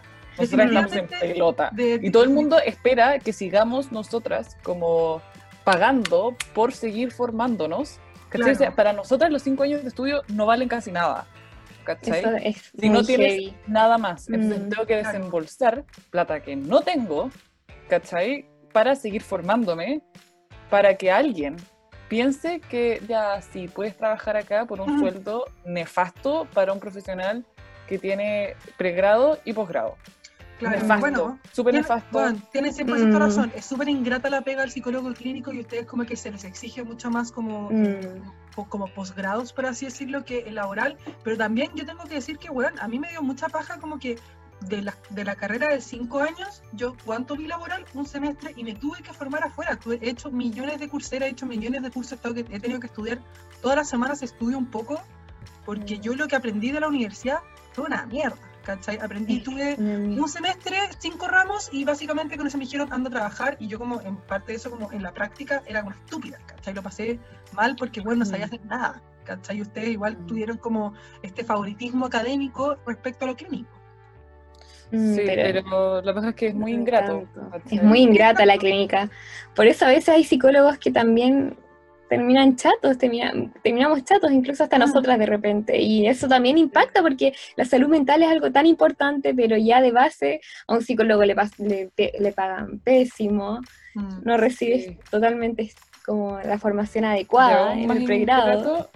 Mm, ¿Cómo? Aún más ingrato es que con la Mariana además nos gusta la salud pública, entonces ahí Claro. es otra como, como, como, como si no pudiéramos seguir como quejándonos, como que seguimos metiéndonos, ¿cachai? Como Claro, en como que ustedes también caballo, como que tienen la super mega vocación de como meterse en el hoyo más profundo también, ¿cachai? Que está bien, es perfecto, alguien lo tiene que hacer y estoy súper feliz de que sean ustedes porque yo ya les he dicho, como yo las admiro mucho profesionalmente y bueno, estoy agradecida que gente como ustedes básicamente como que se metan en las trincheras de la salud mental. Ahora eh, vivir en un país de mierda ingrato que bueno, no se valora, no se paga, no se... Nada, pues, ¿cachai? Bueno, ahora pasemos a un tema un poco más feliz, hablemos de experiencia universitaria. Oigan, pero para cerrar, o sea, yo creo que es importante recordar que la, psicolo- la psicología no es neutra. No, como psicólogos nos tenemos que cuestionar y si ustedes como, si quieren atenderse con alguien, tienen que estar muy atentos a eso también. Como Claro. Sí. es un vínculo que si ustedes no se sienten cómodos, sienten que los invalidan, Quizás Sí. digamos algo como a favor de la gente, porque a mí sí me pasa que Mm. harto por mi Instagram de la chancha me preguntan como, pero ¿recomiendas estudiar psicología? Como que no sé si quiero estudiar psicología. Y yo, yo soy como súper quejona con la carrera, aunque en verdad yo amo lo que hago el día de hoy. Lo que yo sí hago siempre es como, oigan, si quieres estudiar laboral, laboral no es selección, laboral es mucho más allá de selección y más. yo me dedico a todo lo que no tiene que ver con selección y estoy bueno, contentísima en mi pega. Y no sé, pues digamos como algo positivo de la psicología y por qué la gente, si es que le interesa psicología, que es lo bueno. Para no simplemente decir que somos que la guay ingrata que nos pagan mal. Sí, perdón. no, Eh, Yo creo que algo muy positivo de la psicología es que, bueno, toda esta parte como de que te hace cuestionar y como linkeándole un poco esta frase como estudié psicología para conocerme mejor a mí mismo. Como que no te conoces mejor a ti mismo, pero te da una comprensión del mundo que a mí me hizo, mm, como que me validó mucho. Como a mí me validó mucho la psicología porque yo era una persona que me cuestionaba mucho las cosas. Y, y me Mm. validó mucho eso. Y, y también, como más hablando de clínica, me hizo desarrollar también lo que se llama como la persona del terapeuta también, que es como cómo a nosotros también nos afectan todas estas cosas y cómo nosotros reaccionamos a todo eso y cómo nosotros somos un rol como muy especial como en una relación.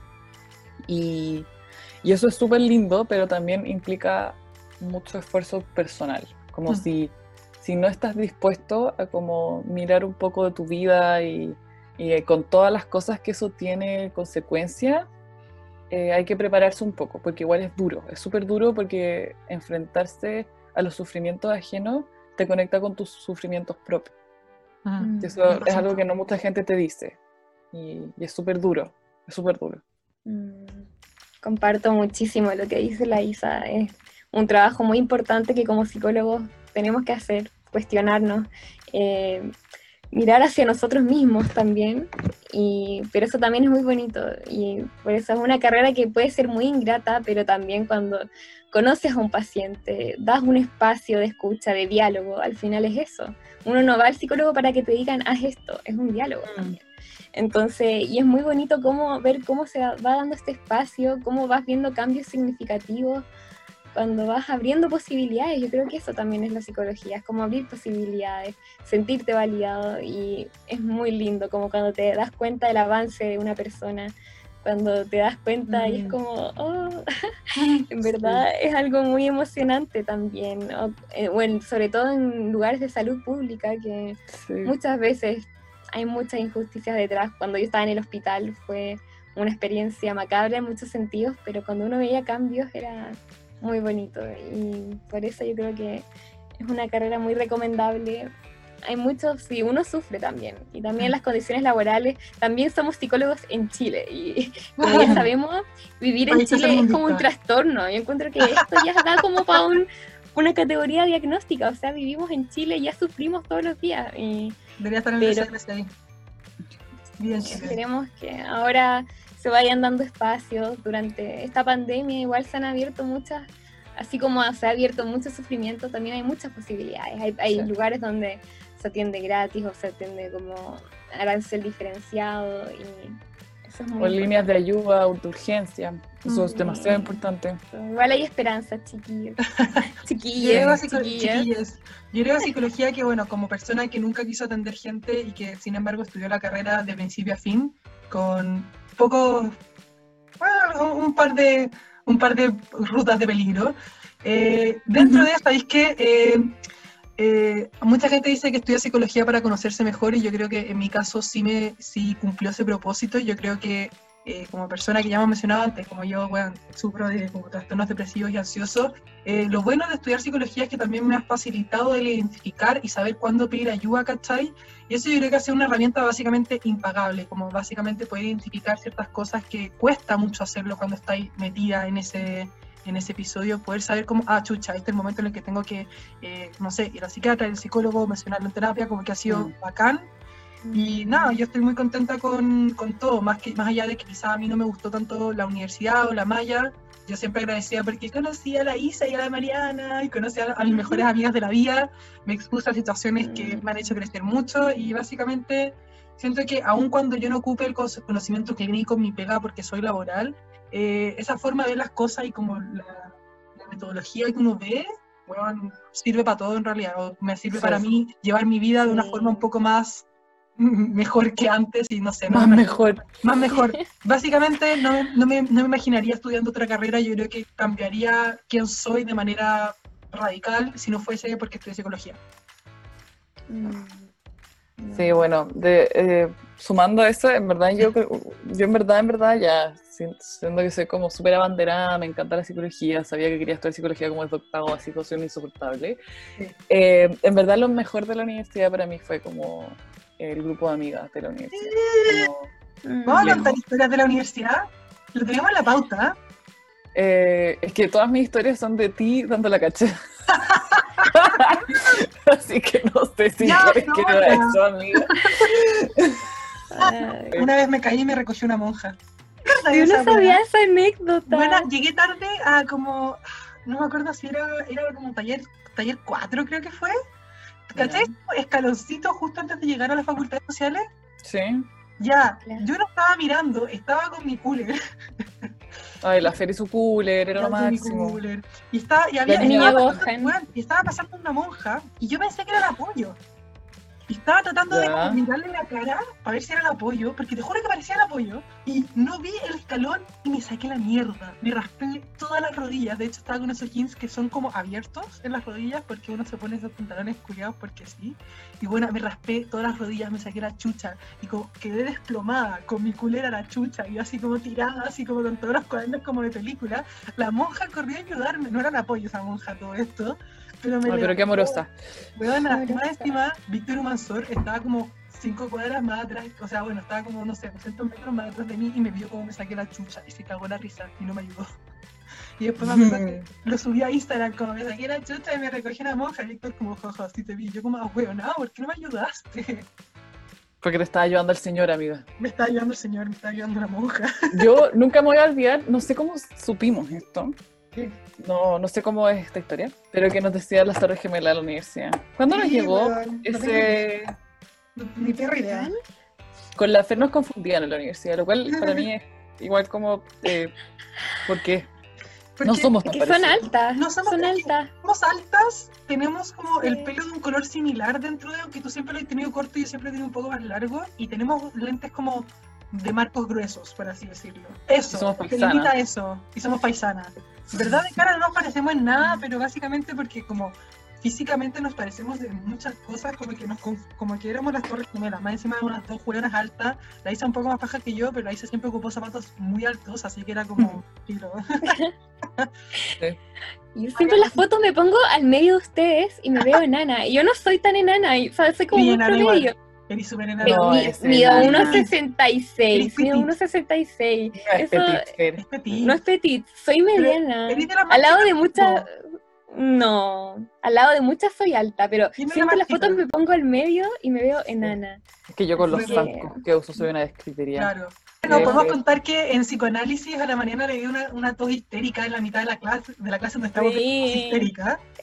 Así es.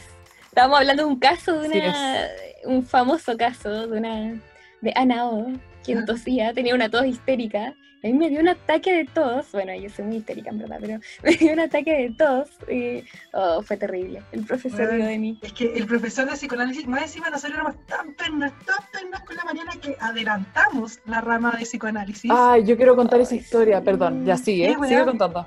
Nada, teníamos, el profesor que teníamos era súper particular, el profesor de psicoanálisis. Mira, no pongo en duda que era un, un hombre seco, pero era como... Es, no se murió por si acaso.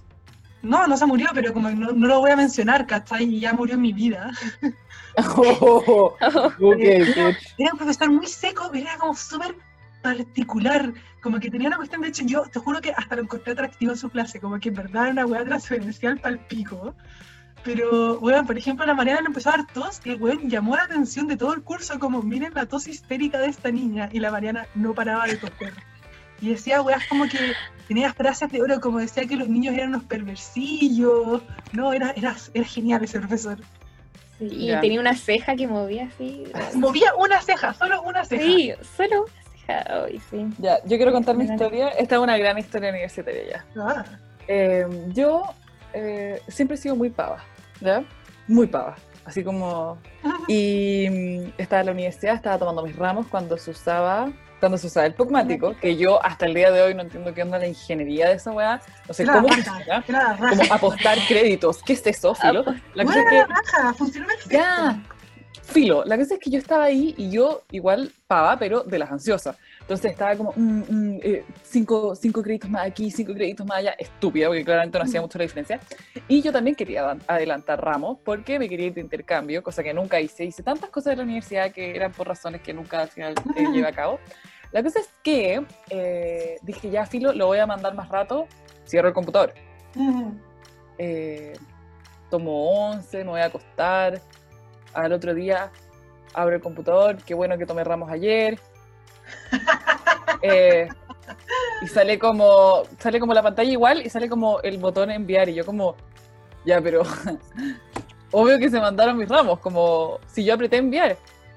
Y después como, eh, cresta, donde al final no había tomado ningún ramo, ya había pasado la hora, no había podido tomar ninguno, a lo que yo mando un mail como dirección estudiantil, como, "Eh, como mis ramos, no tomé ramos, no tomé ramos, no tomé ramos, onda, ¿qué hago? ¿Qué hago? ¿Qué hago? ¿Qué hago? ¿Qué hago? Eh, a eso, en ese, en ese tiempo estaba pololeando y fue como, "Eh, ayuda! Me fue a buscar, fuimos a la universidad. Fuiste a la universidad. a la Universidad de Asuntos Estudiantiles, a la Oficina de Asuntos Estudiantiles. La cosa es que llego a la universidad y yo como, te juro que soy como el mito de la llorona de la universidad, lloraba, porque además como que psicología quedaba súper lejos de dirección estudiantil. Lloraba por todos los pasillos, como mi ramo, no pude tomar ramo. Las weas por lo que uno se expresaba esa da igual, Es weón. terrible, La estúpido. Y la, la cosa es que llego a la oficina y me dice, pero si te mandamos un mail, tenías hasta las 11 para tomar tus ramos. 11.05. Puta Reviso la weona. Me había llegado el mail y no lo había abierto en el auto.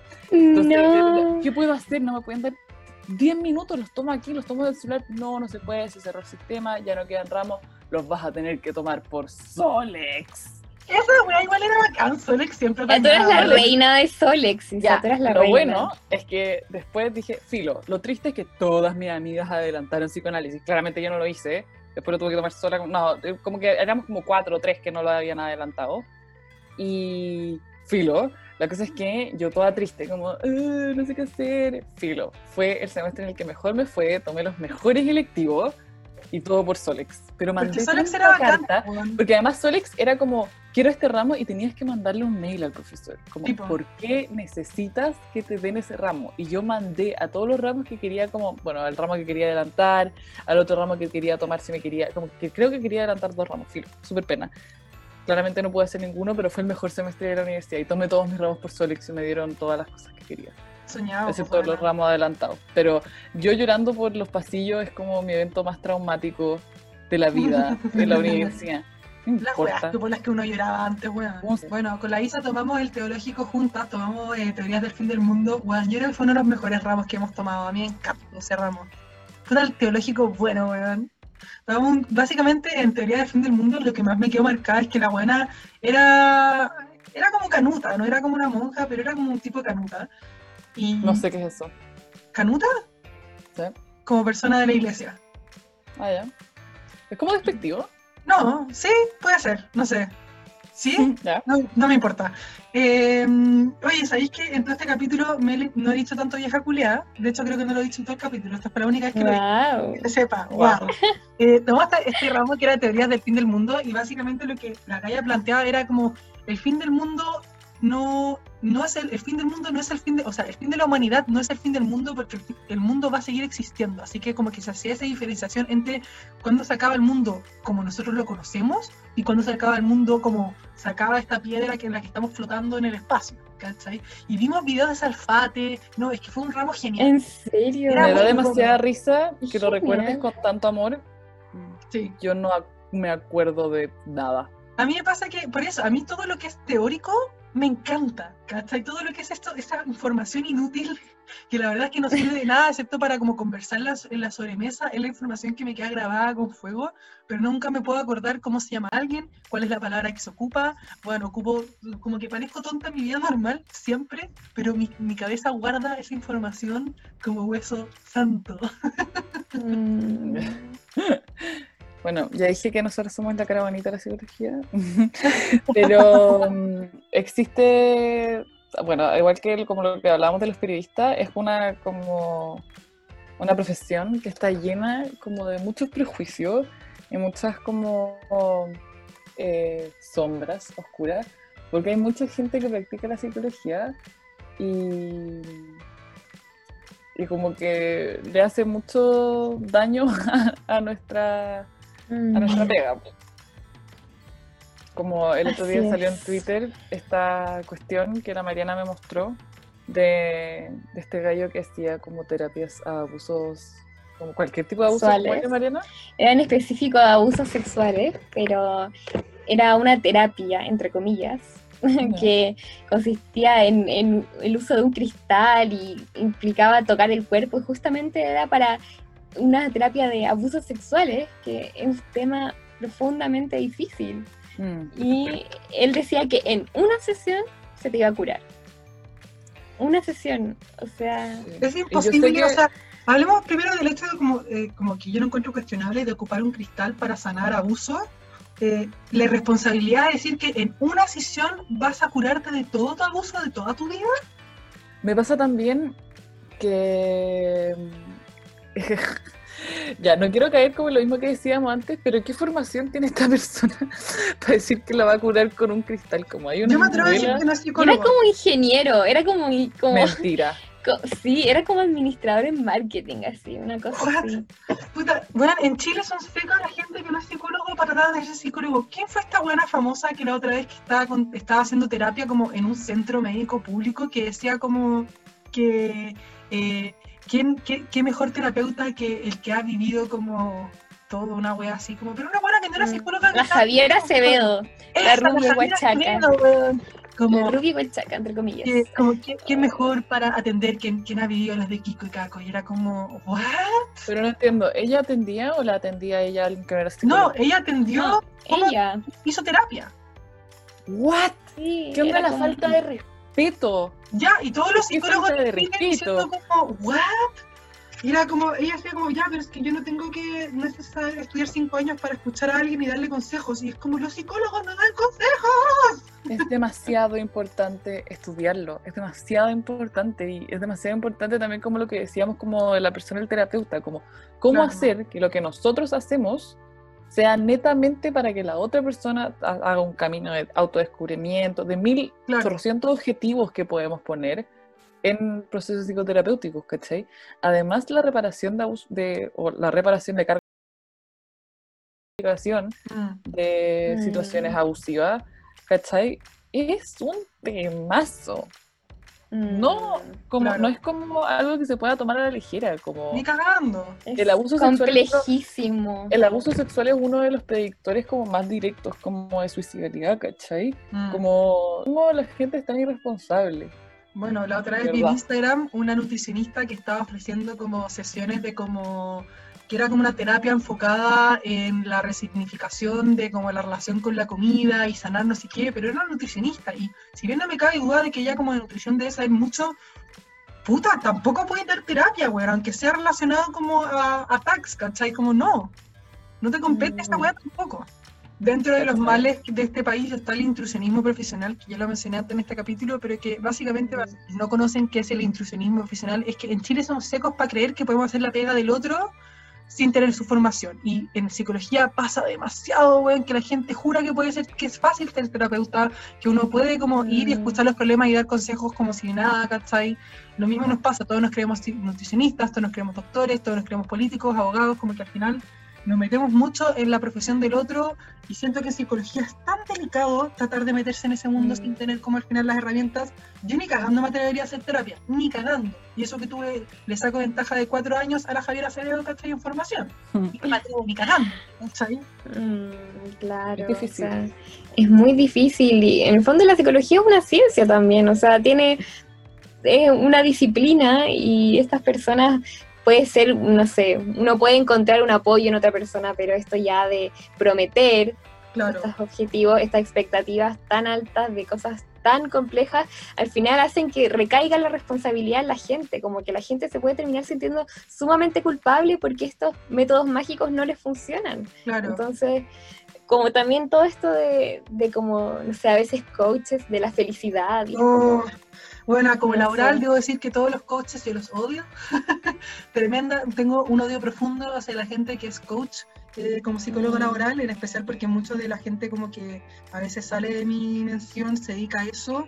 Y es una cuestión como tan, no sé, no, no sé ni cómo partir explicando eh, que me parece como... Me parece que es vender un poquito humo, pero a un nivel extremo y aprovecharse a la gente en varias en varios sentidos. Esta cuestión de que como yo voy a ser tu coach y yo te voy a enseñar a hacer cómo, cómo hacer tu vida y cómo conseguir pega y cómo, cuando, pucha, si bien quizás hay cosas que uno puede hacer para apoyar a una persona, vender esta solución mágica de que si tú me contratas a mí como tu entrenador, yo te voy a ayudar a alcanzar todos tus objetivos y a alcanzar la felicidad, me parece súper irresponsable. Y bueno, muy irresponsable. Y cae en una lógica también del individualismo, como que Claro. somos, somos nosotros podemos hacer un cambio y puede que puede que sí sea importante uno como darse cuenta que uno puede hacer un cambio. Pero, Me carga esa weá de que el que quiere puede y básicamente esta gente se basa Mm. un poquito en ese paradigma de que, bueno, si tú quieres y tú me pagas a mí y haces la pega, vas a poder. Y no, pues no todo, no, querer no es poder, pues weón, ¿cachai? Muchas veces la vida se interpone, hay condiciones, hay, hay privilegios, hay situaciones que te ayudan y que te obstaculizan y se ignoran en el, en el paradigma de si yo quiero puedo. Así es, así que es sumamente irresponsable estas personas que, que sí se centran solamente en esta como responsabilidad indivi- individual y además no se hacen cargo de problemas que son tan sistemáticos como el abuso sexual, que viene de miles de partes, como es un fenómeno muy multidimensional. Entonces, en verdad hay que tener mucho ojo, chiquis, con estos temas. Lo que sí quiero, lo que sí quiero terminar en esta nota, como la Mariana decía que la ciencia de la psicología, en la, en la psicología es una ciencia. Esa weá. la psicología es una ciencia, en la mayoría de los países europeos y en muchas partes de Estados Unidos, la psicología se clasifica como una ciencia conductual, lo cual yo considero que sí es, definitivamente es una ciencia conductual. Y en Chile como que se ven un poco, un poco, un poquito más como tirado para el psicoanálisis, tirado para el humanismo, tirado para el como un poquito más wishy-washy, pero no hay que desmerecer que nosotros estudiamos que, sorry, es una ciencia conductual, no es una ciencia exacta, pero es una ciencia. Sí, Mm. igual es heavy eso, a mí me encanta toda esa bola porque habla como de el la psicología como latinoamericana. Es muy distinta a la psicología tanto en Estados Unidos como en Europa y el resto del mundo. Es es muy distinto, es muy distinta a la idiosincrasia, ¿cachai? Como los lineamientos, los Mm. tratamientos eh, traumáticos, hay toda una corriente como de los traumas culturales, sociales, contextuales, como los traumas políticos, y es muy distinto. Mm, Pero es que obvio, muy, porque al muy final tener un trauma en Estados Unidos no es lo mismo que tener un trauma en Chile y no es lo mismo que tener un trauma en Holanda. Hmm. Es, muy muy lindo eso. A, a mí esto me gustó mucho de la psicología, porque a diferencia de otras profesiones, como que te obliga siempre a estar como contextualizando, aunque no lo Claro. hagamos siempre, y es como una gran debe que tiene como la psicología, como que siempre está ahí, ¿cachai? Como que siempre hay que contextualizar las cosas, hay que validarlas en el país, hay que traerlas acá. No es lo mismo ser Mm. persona acá que en otra parte, y eso como que sale muy claro en la psicología, ¿cachai? Claro. Mm. Bueno, pasemos a, la, al- eh, a la penúltima sección. Eh, oye, nosotros dijimos como weón, hemos tenido. Este episodio también está súper serio, pero está bueno, así que chao. Bueno, la próxima sección es Baby, tu sensualidad. Ay, baby, tu sensual. Baby, tu sensualidad. ¿Ya? Hoy día nuevamente, igual que el capítulo pasado, les vengo yo a traer un tema de discusión para que hablemos las tres. Que es Te voy a ponerte un tema. te voy a ponerte un tema. Eh, hay, hay una discusión que se está dando harto en internet, no tanto en Twitter, pero más en otras plataformas, que tiene que ver con las orientaciones, las siguientes dos orientaciones sexuales. La primera es la demisexualidad y la sapiosexualidad. Para quienes no, no sepan eh, a qué se refieren estas orientaciones sexuales, y hoy día yo, yo vengo a conversar un poquito si es que son o no son orientaciones sexuales. La sapiosexualidad se define como la atracción sexual a las personas inteligentes y la demisexualidad se, se dice que es una orientación sexual donde uno tiene que formar primero un vínculo eh, afectivo, relacional, antes de poder tener una relación sexual. Ahora, el debate es sobre si es que son orientaciones sexuales, ¿por qué?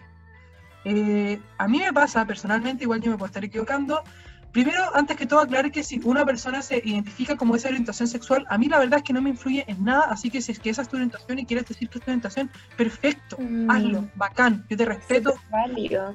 Ahora, ¿qué me pasa a mí a nivel teórico? Es que el, el hecho de que tú necesites, de, de que tú necesites tener una, una relación afectiva antes de poder tener una relación sexual, ¿es una orientación probablemente tal o simplemente eres una persona que tiene estándares, ¿cachai? Que no eres una, una suelta como yo, ¿cachai? Como que, ¿por qué, ¿por qué tenemos que darle un nombre a algo que yo creo que está perfectamente bien? Quizás porque ahora las relaciones amorosas son mucho más accesibles, mucho más fáciles y tienen un enfoque como nuestra generación, los millennials y los centennials, tenemos un enfoque en la, sexual, en la hipersexualidad y como que para nosotros el sexo es una hueá tan inmediata y tan fácil que el hecho de que una persona necesite una relación antes de, de tener como una relación sexual, puta, hace 20 años no hubiese sido un tema, ¿cachai? O no se hubiese considerado como una orientación. Lo mismo con los sapios sexuales, ellos sí los pongo mucho como, lo cuestiono mucho porque el que te, tenga una preferencia por la gente inteligente, eh, creo que es una preferencia, no sé si es necesario marcarlo como una orientación. ¿Qué opinan ustedes? Mm, o sea, yo creo que sí, hay, siempre hay que tener ojo porque es algo como tan personal y que hay que validar también. Como que estaba viendo testimonios de personas como que se consideran demisexuales y igual daban ejemplos como de que, por ejemplo, ellos siempre se cuestionaron por qué no tenían como amores platónicos o crush como famosos, porque ellos como que de verdad les importaba mucho como primero un vínculo afectivo y sobre todo como tú dices que hoy en día estamos en una sociedad hipersexualizada, Claro. también puede ser como, te puedes sentir como invalidado o excluido, porque tú como, igual que la gente asexual, por ejemplo, que Claro, eso, que eso también- bueno. Perdón, es importante mencionar que la- los demisexuales eh, técnicamente se consideran dentro del espectro asexual. Yo igual dent- a los de- demisexuales como que también he leído testimonios que eh, no sé cómo explicarlo, pero como que me hace sentido porque dicen como, una vez leí una persona que decía, yo soy asexual hasta que formo un vínculo eh, amoroso serio, como que no sienten ningún tipo de urgencia, de impulso, de atracción, hasta que forman un vínculo afectivo, ¿cachai? Claro. Yo, a mí lo que me da pena es que yo supe lo que era demisexual hace como Ah. un par de años por un comentario como, oye, yo también soy LGBTQIA, ¿cachai? Yo soy demisexual, lo leí ayer. Y es como, eh, Carlos, ¿cómo te explico? ¿Cómo te explico? Carlos, ¿eres Como efectivamente que- demisexual? No. No. Eh. Depende del tono, lo dijo como Sí, lo dijo como... condescendiente. Sí, sí, todo el rato, ¿cachai? Y- Como, mm, Y me da como, no sé, como que de nuevo yo no le voy a poner el pie a la vivencia personal de nadie, ¿cachai? Pero yo creo que es como la expresión o como algo que nos hace darnos cuenta de que seguimos categorizando cosas que son completamente válidas y comunes y normales, ¿cachai? Pero bueno, nuevamente tal vez como, como que cada uno hace, hace lo que quiere con sus vivencias personales y vive como puede, ¿qué- qué- ¿cachai? Sí. Los demisexuales y los hay, bueno, si es que a- alguien que, que nos está escuchando se considera o se identifica como una persona demisexual o sapiosexual, eh, se consideran parte de el espectro LGBTQIA+. Los sapiosexuales igual a mí me pasa que mm, el que te atra- atracción sexual solo hacia la gente inteligente. Mira, los demisexuales yo sí los considero más una orientación que un sapiosexual. Qué opina usted sobre los sapiosexuales. Es que me cuesta un poco entenderlo, como es como que la única razón o es como el principal motivo por el que sientes atracción por alguien es por sus conocimientos o su inteligencia, como que no sé, O sea, sexual o hay que- que ver como sí, Porque ya la, la asexualidad sí, sí o sí tiene como su espacio como ya consolidado dentro de la comunidad y la demisexualidad si se considera como dentro del espectro debiese ser consi- como, como Sí. considerado también. El sapio sexual igual me pone como un poco más en duda porque no sé, a mí personalmente me pasa que eh, como para yo tener una relación seria, como para mí es un criterio fundamental que yo admire como intelectualmente a la persona con la que yo estoy. Yo nunca he estado con una persona que no he encontrado muy inteligente, que no he admirado por distintos motivos. Significa eso que no puedo, pero eso no significa que yo no tenga atracción sexual hacia gente que no, que no admire intelectualmente, como que al final, muy maricona de mi parte, pero Sí. sí, me- sí he estado con personas que no, no consideré brillantes, pero no, no ha sido un factor. Bueno, no han sido relaciones también- perduraderas, ¿cachai? Porque es un- importante para mí, pero Pasa también que hay diferentes maneras de amar y eso es impresionante, como y hay Mm. diferentes maneras de sentir atracción. Y esto yo creo que es algo que nunca te dicen, como, como a mí me carga esta idea, bueno, es como esto es como medio amor romántico, de que existe una sola manera de amar a alguien, ¿cachai? De que tú vas a saber, claro. tú vas a saber cuando sea la Mm. persona indicada. Y es como, no, hay mil maneras y hay muchas personas indicadas y normalicemos sentir de distintas maneras por distintas personas y no saber cuál es la correcta o cuál es la que Claro. más se siente o cuál es la que más me gusta. Como, no es una cosa binaria, no es una cosa de blancos y negros, ¿cachai? Sino que hay Mm. muchas cosas de unas personas que nos atraen, hay algunas cosas que no, uno encuentra un punto medio, pero también son decisiones, experiencia, historia, hay muchas cosas entre medio, como que siento que eso me hace pensar más esta discusión que si existen o no, porque si hay gente que dice que lo es, existe. No, Y, claro, como que eso como que ya. Pero me hace pensar en eso, ¿cachai? Como de que eh, hay muchas maneras de atraer, de orientarse hacia una atracción hacia alguien, ¿cachai? Pero- Y- Mira, yo no, yo no pongo en, en duda de que, mira, si yo como vuelvo a repetir, si una persona es- se, como se siente identificada con esa orientación y para ellos es una orientación perfecto, ¿cachai? Como que yo te lo voy a respetar y te lo voy a defender ante todo. Como más que nada encontré interesante la discusión teórica de ¿corresponde a una orientación o es una preferencia? ¿Cachai? Claro. Por eso, por eso yo creo que es importante hablar como también como de, no sé, hasta las personas que tienen, son heterosexuales tienen mil maneras de Claro. relacionarse, Mm. ¿cachai? Como de maneras, como y decir que como hay muchos amores, hay muchas Mm. maneras de expresarlo, hay muchas maneras de Mm. y normalicemos que no sé, ¿cachai? Como me carga esa como ya, pero ¿cuál fue como tu amor más grande? Y es como, ¿por qué se cuantifica esto? Claro. Uy, ayer, ayer leí una weá que me dejó el pico y necesito que ustedes me confirmen. que era, era sobre como, era en referencia a las mujeres bisexuales, que era como, ¿sabían ustedes que las mujeres heterosexuales como nunca se pusieron nerviosas cuando les tocaba otra mujer como creciendo?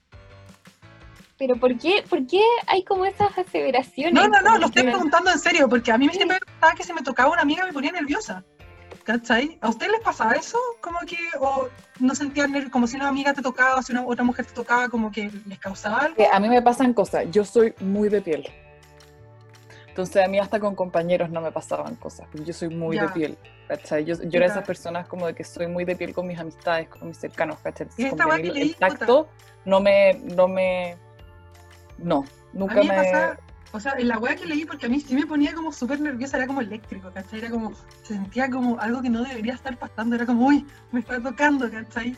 Y Mm. en los comentarios que leía, todas las mujeres como lesbianas y bisexuales eran como, ¿qué? A las heteros no les pasa, como, no se ponían nerviosas cuando les tocaban sus amigas, y era como, wow.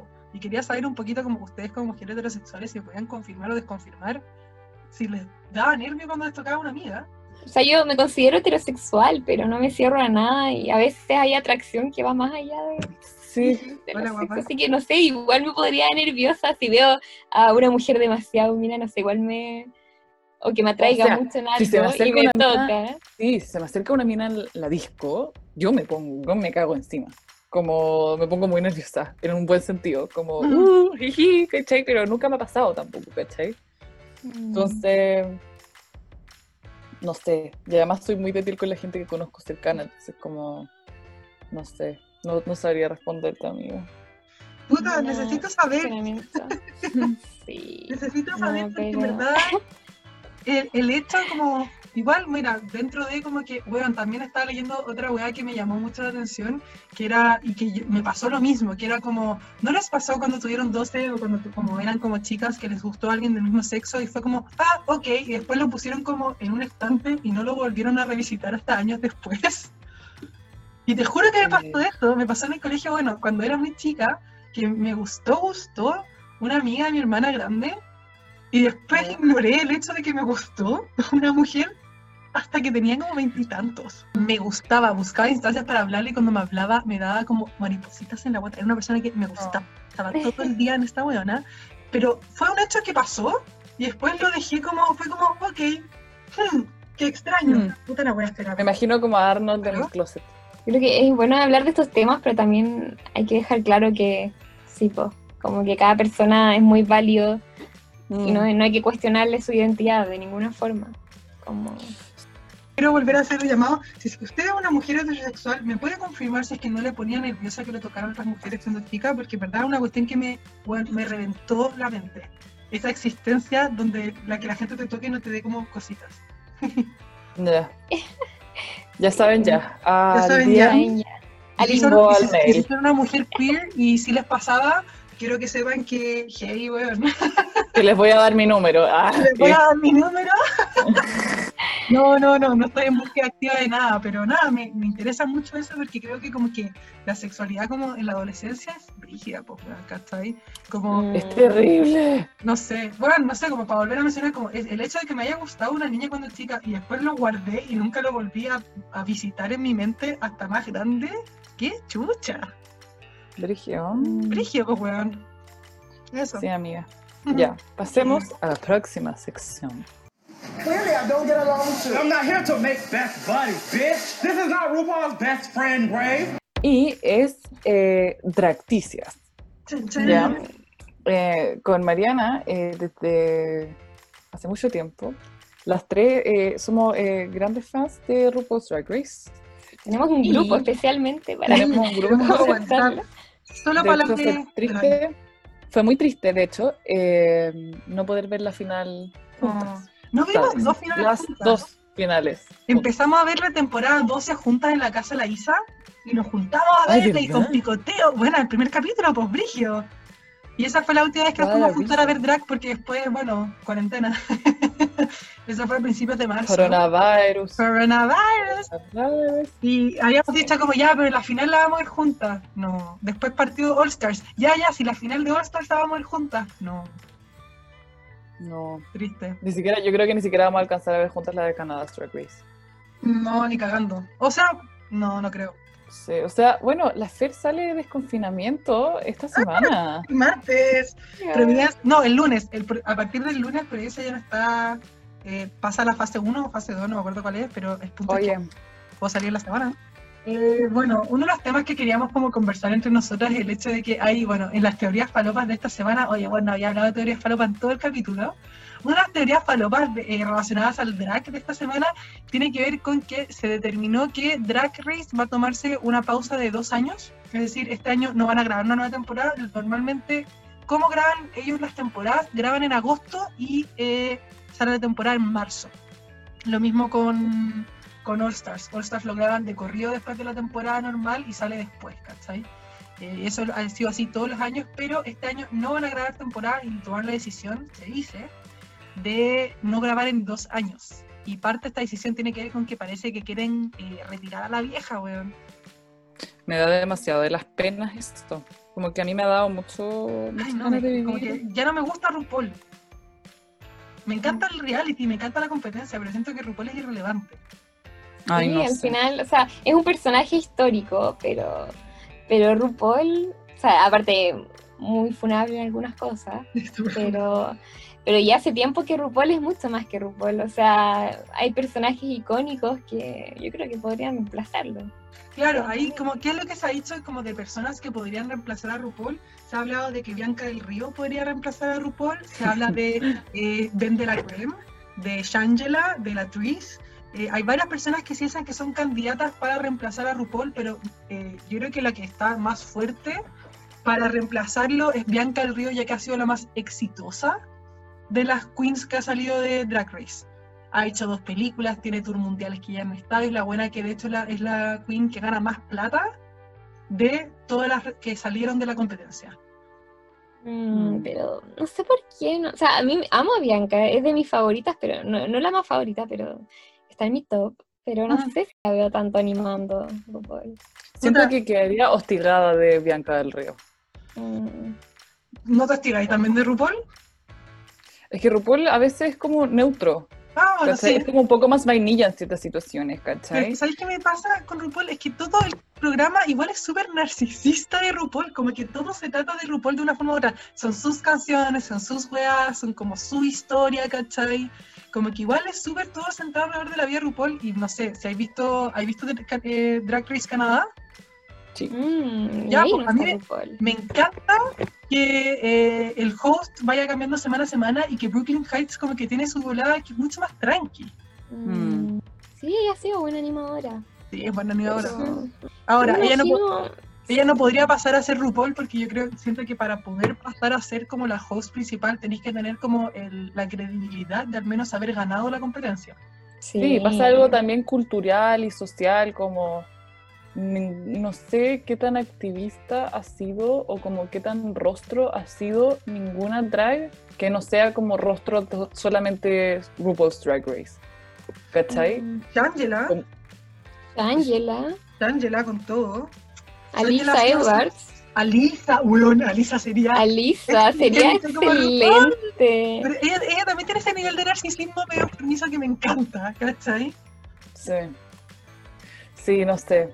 Que yo no vivo tanto por las queens, por como esas queens. Como que a mí, Vivo por yo como la Tris me da vida. Odio a la Tris. Eh, eh, la amo.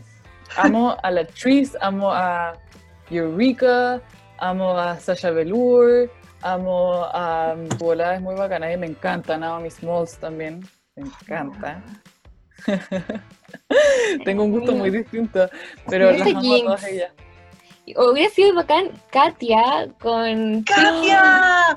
Katia Katia con Trixie. Mattel. ¿Dónde ese dúo? Weón, ¿qué onda ese robo? O sea, mira, amo a Alaska, encuentro que Alaska es una persona demasiado talentosa y bueno, me, me dio placer verla ganar, pero Katia, Katia ser, weón, Katia es increíble. Todo Katia es mi drag queen favorita. Ella es mi favorita. Ella mis gusta favoritas también. Ella con Trixie Mattel, Vamos. el show que tienen, oh, me encanta. Um, Ah, de hecho, para quienes ven ese show, nosotras estamos robando de manera cara de raja a su inicio.